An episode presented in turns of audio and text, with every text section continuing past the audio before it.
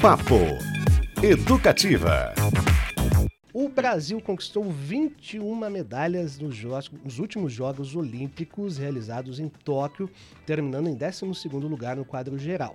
Em comparação, na Paralimpíada, o país terminou na sétima colocação com 72 medalhas no total. De lavada. Igualando a melhor posição brasileira em uma edição dos Jogos Paralímpicos. Apesar de ter conquistado mais de três vezes a quantidade de medalhas em relação às modalidades olímpicas, o paradesporto ainda busca o seu lugar ao sol o que, aliás, em Curitiba está meio difícil, né? Nos últimos dias. Hoje a gente recebe uma dessas Boa piada, atletas, Cristiano. né? Parabéns. Eu gostei também. A... Estou com falta de vitamina D, É, isso comprovado. É, fiz o check-up e comprovou Ah, isso. Aham, verdade, é. vou resolver isso.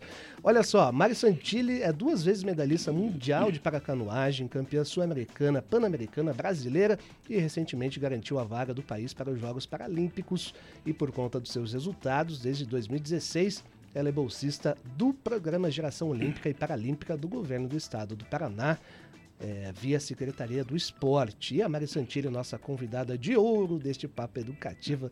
Boa tarde, bem-vinda. Tudo bom? Boa tarde, tudo bom? Que legal. Mari, é, queria saber, primeiramente, como é que foi a conquista da vaga para esses Jogos Paralímpicos, em que circunstâncias ela se deu, e se é uma vaga direta sua ou do país. Tem essas coisinhas também, é legal até para o nosso ouvinte compreender, Entender. né? Então, pela primeira vez eu consegui pegar uma vaga, uma cota antecipada, né? As outras duas Paralimpíadas que eu participei foi na repescagem, porque o ano que vem ainda restam é, quatro vagas. Esse ano foram os seis primeiros países já classificavam. E agora sobram mais quatro para disputar. O Brasil já tem uma cota. O que eu garanti não foi o meu nome. Foi, apesar de eu ter conquistado com o meu nome, mas a cota é brasileira. Então, o país ele tem direito a ter uma atleta na categoria VL3 feminina em Paris. Né? Agora, lógico que a gente vai é, continuar o, o nosso trabalho é, rumo a Paris, porque a gente pensa em Paris, sim. É, continuar sendo a primeira no Brasil e isso com certeza vai garantir com que essa vaga seja nominal a mim. É, então, é só para o pessoal É legal é, explicar, entender. né? É, é isso, assim, porque a vaga é do país, e aí lá na frente, a Confederação Brasileira, a partir do ranking, vai definir quem vai ser a atleta que vai naquela embarcação. Isso. E ela Mas falou. que- "Ah, Desculpa, eu sou bem leigo nisso até pra gente entender. Mas aí uma outra atleta que tiver um índice melhor que o seu é, vai é, efetivamente para os jogos? É isso? Na época, se Na época. né? Vai depender da confederação, da, Aham. da, da decisão da confederação junto ao comitê. Lógico que existe um histórico também, Uhum. eu acredito que eles levem isso em consideração, mas eu não estou pensando nisso, eu estou pensando que eu vou continuar eh, sendo a primeira no Brasil, como eu já sou desde 2014, no caiaque, agora continuo sendo na canoa. Então, respeito as minhas adversárias demais, internacionais e nacionais, mas é, eu vou lutar como uma onça para que é, essa vaga seja minha e pronto, acabou. Vamos pra cima, né, Mari? É. É. Você sabe que a Mari ela é bolsista do Geração Olímpica, a gente Uhum. falou, Geração Olímpica e Paralímpica, é, para ser justo, desde 2016, desde o Rio, né? Desde a da Paralimpíada do Rio de Janeiro até agora. Foi para Rio e Tóquio. No Rio de Janeiro, inclusive, eu estava lá fazendo a cobertura dos Jogos Paralímpicos, na época pelo Geração Olímpica. Eu sou bolsista antes da Mari do Geração Olímpica, porque eu entrei em 2014, lá como administrativo, na época, para fazer esse trabalho. E ela falou VL3, né? Então, para o pessoal só entender, é, sem a gente se alongar muito, porque é muito complexo, cada modalidade paralímpica, é, ela, é- ela tem a que chama-se de classificações funcionais, né, Mari? O, o- no, no caso da paracanoagem, além disso, tem a questão dos- das embarcações, que diferencia, ou a paracanoagem ainda é só caiaque? Porque tinha essa diferença, não tinha? A paracanoagem no Rio 2016, ela entrou só com o caiaque. Uhum, Tanto que eu disputei Rio 2016 e Tóquio só no caiaque. uhum, Em Tóquio já começou a entrar as embarcações, a canoa já começou a entrar em algumas categorias. Entrou, se eu não me engano, na VL3 masculina e na VL2 feminina. Uhum. Agora entrou na VL3 feminina para Paris. Então eles vão encaixando. Assim como as modalidades, algumas, alguns esportes novos olímpicos, eles vão entrando a cada edição de jogos. Certo. No Paralímpico também é assim. E as categorias elas vão entrando conforme. é, eu acredito que conforme o número de atletas também. Como a VL3 já é uma, uma categoria que tem um número muito, muito bom, muito satisfatório de atletas, uhum. acredito que eles acharam coerente já colocar a categoria feminina também. E esses números 1, 2 e 3 é conforme a classificação funcional, que é o nível é, eu não sei se o nível de, dificu, né, de, dificu, de deficiência, de, deficiência de cada atleta para que fique mais justa a competição, Isso, certo? Isso, uhum. KL1, KL2, KL3 é caiaque, uhum. né? KL3 geralmente é amputado de uma perna ou amputado às vezes das duas, né, abaixo do joelho, tem lá os, as classificações, como você falou, uhum. mas para ficar mais claro, geralmente é quem tem a deficiência em um dos membros ou não tem um dos membros, KL2 é, e KL1 geralmente são cadeirantes, lesão medular, e aí depende do nível. KL1 nível mais alto uhum. e KL2 nível uma lesão um pouco mais baixa, né? Uhum. De, de medular. Mas são essas. A Na VL3 é também. Eu sou KL3, sou a mais alta, né? Mais a, uhum. a do porrada tira e bomba, né? Porque é, é o número de atletas que tem mais Maior quantidade. maior quantidade e também é, a gente tem mais grupo muscular, a gente tem mais funcionalidade. Entendi. Então são provas assim mais pegadas. E, o, e o pessoal não sabe, Cris, porque a competição ela já começa na classificação funcional muitas vezes, né? Eu lembro de um documentário chamado Para Todos de 2016, onde tinha uma, uma polêmica na hora de classificar determinado atleta numa numa categoria. categoria ou em outra. Por quê? Porque ele pode se beneficiar ou não. Uhum. E isso pode prejudicar os competidores. Ainda, ainda acontece essas confusões ainda? Muito, muito. E a, a paracanoagem, como ela só tem três categorias, ela dá mais confusão ainda, porque o atletismo já tem um monte. Então consegue separar, consegue ser mais minucioso na lesão, na uhum. deficiência. Aproximar mais os Aproximar competidores. Aproximar mais os competidores, exa exatamente. A natação também já tem bastante categoria.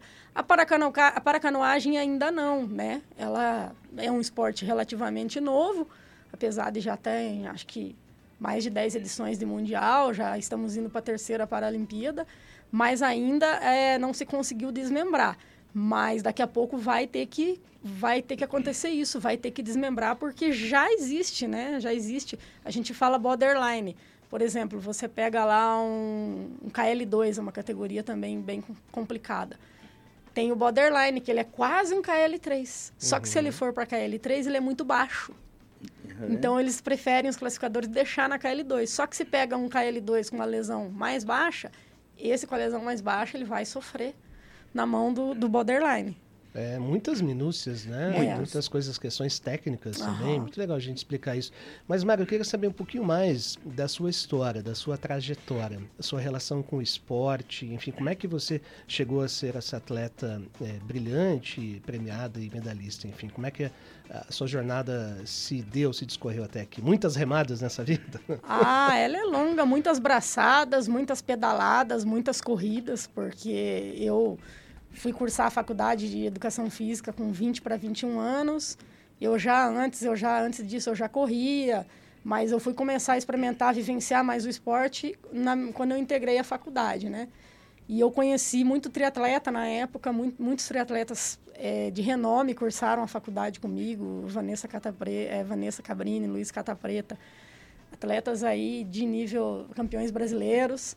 E eu fiquei apaixonada, assim, de estar convivendo com esse pessoal. E aí eu comecei a fazer triatlon né, na época da faculdade, fazia corrida de rua, nadava, pedalava, tudo isso motivada por eles e pela faculdade. Uhum. Então, quando eu me acidentei, que foi em 2006, eu já tinha me formado, já tinha um ano de, de formação, recém-concursada. E aí foi meio que um susto, mas que a gente conseguiu tirar de letra, até por conta de, de toda essa vantagem física que a gente teve, toda essa vivência física no esporte anterior, foi relativamente tranquilo para mim encarar a deficiência. Né? E aí eu conheci a paracanoagem em 2014. Você já era atleta, então, antes já. do acidente. Uhum. E como é que é essa questão do acidente para para-atletas? Muita gente se transforma ou se torna atleta depois é, de algum tipo de acidente? Tem bastante disso também? Tem muito. O histórico é grande de gente que vai se reabilitar, uhum. né? Que vai procurar é, melhorar fisicamente, melhorar mentalmente, procurar um, um espaço e acaba, acaba conseguindo é, ir para algo maior ainda. Muita gente que vai só se, re, se reabilitar fisicamente e psicologicamente acaba descobrindo esse mundo que é o esporte paralímpico. E, e aí consegue entrar nesse mundo. Hoje, eu já digo para você que o acesso para você ir para uma Paralimpíada, para você ir para um Mundial, para você ir para o altíssimo rendimento, ele já não está tão simples assim pessoa, por exemplo, nunca fez nada, sempre foi sedentário, se acidentou, começou a praticar esporte, ah, daqui dois anos ele está no Mundial. Não, isso já hoje está muito complicado, porque o nível está muito alto, o pessoal treina tanto quanto um atleta olímpico. Uhum. E hoje é mais fácil você pegar alguém que já foi atleta e teve um acidente e colocar ele no esporte para ele ter um, um, alcançar mais rápido. Foi o que aconteceu comigo. Uhum. Talvez eu tenha chegado, dado um pulo um pouco mais, mais longo, é, pulado algumas etapas por eu ter sido atleta amadora. Perfeito. Aliás, até por uma curiosidade, pessoal, é, os jogos, os primeiros jogos paralímpicos foram foi em Roma, né, 1960. Mas eles vêm de competições criadas na Inglaterra para reabilitação de soldados da Segunda Guerra Mundial. Uhum. Foi a partir daí que começou a questão do esporte. Só que é muito, muito legal isso que ela falou, porque ah, é uma questão de visibilidade, de acesso. Muitas vezes as pessoas não sabem que tem, que você tem próximo é, é, alguma federação, uma associação que te oferece uma possibilidade como essa de reabilitação. Às vezes você tem um parente ou você mesmo precisa né, de um caminho. E para você ter uma ideia, Cris, é, no Rio de Janeiro, em 2016, é, o público na Paralimpíada foi maior do que na Olimpíada. Oh, Foram mais pessoas assistir as modalidades no Parque Olímpico na Paralimpíada do que no, nos Jogos Olímpicos. Assim. Uhum. Então, é essa questão de, de acesso mesmo, das pessoas saberem que tem, tá ali. E, e, e, é, e é, muito legal, assim, uhum. as competições. Outra coisa que eu acho muito importante, eu lembro muito bem de fazer um media training antes da, da de cobrir o Rio especificamente, é esse lance de é atleta.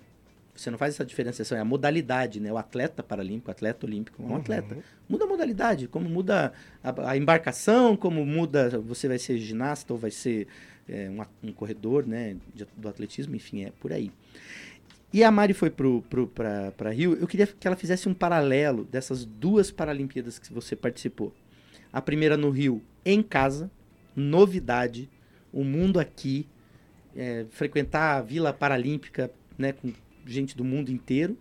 E depois toca o que foi na pandemia, né? Que uma outra coisa absolutamente diferente. Conta um pouquinho pra gente dessas duas experiências.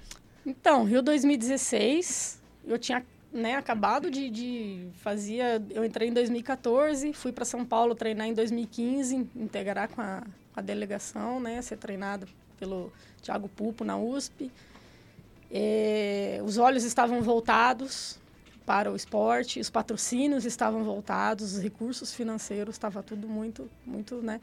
Mas para mim, eu era novata. Eu tinha aí, tive dois anos aí de, de treinamento, mas por conta do meu histórico, porque daí ele entrou, o meu histórico de atleta deu, deu essa oportunidade para que eu conseguisse pegar essa vaga para o Brasil. Peguei essa vaga, me lembro, na Alemanha, na repescagem, em 2016. E, o Brasil fez um, uma festa muito bonita. Né? Eu acho que o Brasil surpreendeu assim positivamente, tanto na cerimônia de abertura, quanto no acontecimento, quanto na organização, quanto em tudo. Então foi é o sonho de qualquer atleta. Amador é se tornar um atleta de alto rendimento. E o sonho de atleta de alto rendimento é participar de uma edição de Jogos uhum. Olímpicos ou Paralímpicos. Então, para mim, foi muito bacana estar lá. O resultado não foi dos melhores, eu não fui nem para a final, acabei ficando fora.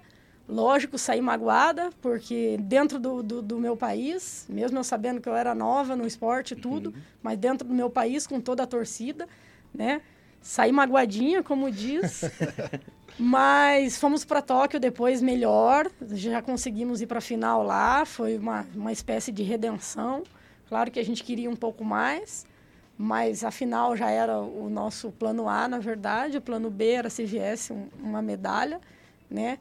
O pós-pandemia foi bem interessante porque nós tivemos que elaborar estratégias de treino. Todo mundo, o mundo teve que elaborar estratégias para não ficar parado. E eu vou falar para vocês, o nível que foi apresentado em Tóquio realmente a galera não ficou parada. Você viu, assim, muitos ups, muita gente Uhum. nova em 2019, já estourando. Aí 2020 não teve o Mundial, foi direto para 2022. Mas eu me surpreendi, eu achei que o, nível chegou muito forte, muito alto em Tóquio. Foi, né? Eu, essa, a, essa é a principal diferença que eu, que eu vejo, assim. A, a canoagem, a paracanoagem, lógico, de 2016 para 2020 foram vários atletas novos que surgiram, mais forte a categoria, mas foi impressionante como o Covid ele atingiu e ao mesmo tempo ele não atingiu, Uhum. né? É, Mari Santilli aqui com a gente, pessoal, com seu histórico de atleta, esse sim, né? Duas vezes medalhista mundial de paracanoagem, campeã sul-americana, pan-americana, brasileira e recentemente ela garantiu uma vaga para o Brasil nos Jogos Paralímpicos. Queria saber mais um pouquinho sobre a prova, Mari. Vai ser no Rio Sena? É, ou que local especificamente? E quais são as outras é, seleções, seleções não, outras equipes, outros países que são concorrentes também em busca por uma medalha? Quais são os principais concorrentes? Então, não vai ser no Rio Sena. O Rio Sena aparece, fiquei sabendo que eles estão passando por um processo de despoluir para fazer a prova do triatlon lá, que vai ser lindo. O evento teste, parece que eles já conseguiram fazer isso. Eu ouvi falar por uma, uma moradora de lá, né, uma pessoa que a gente foi visitar, que eles estavam fazendo esse processo de, de, de despoluir, já fizeram um evento teste, inclusive, para e vão é, acompanhar os atletas que participaram, a saúde dos atletas para ver se está tudo ok.